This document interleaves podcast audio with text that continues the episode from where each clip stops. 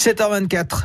Bonjour Patrick Citeau. Bonjour. Les histoires euh, du Poitou, elles se déroulent aujourd'hui avec une petite foulée. Hein. On est euh, à Ardin, euh, dans les Deux-Sèvres. La marche des Galipotes, eh bien c'est une légende et ça anime toute la commune depuis un bon moment.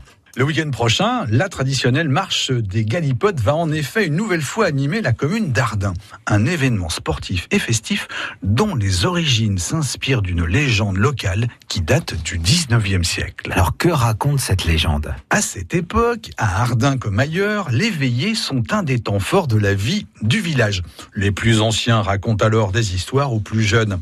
Les maîtresses de maison préparent des gâteaux et les hommes, eux, partagent les potins du village. C'est alors l'occasion d'échanges parfois soutenus. Les ragots et autres médisances y sont régulièrement évoqués. À la fin de la soirée, chacun rentre chez soi avec ce lot de discussions en tout genre en tête. C'est a priori à ce moment que la galipote se plaît à intervenir.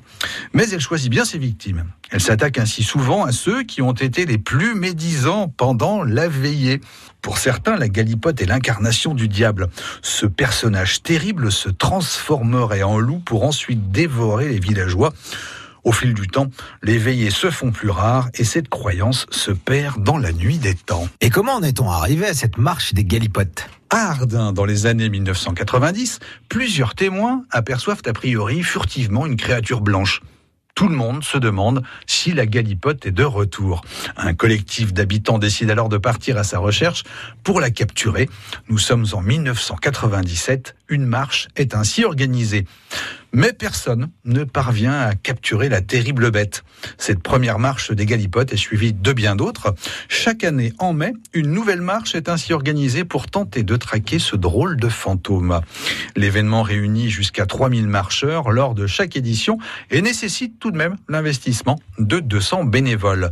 La marche des Galipotes est ainsi devenue la plus importante randonnée nocturne gourmande des Deux-Sèvres.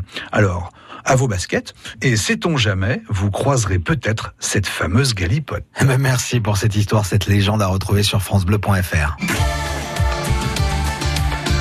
France Bleu Poitou.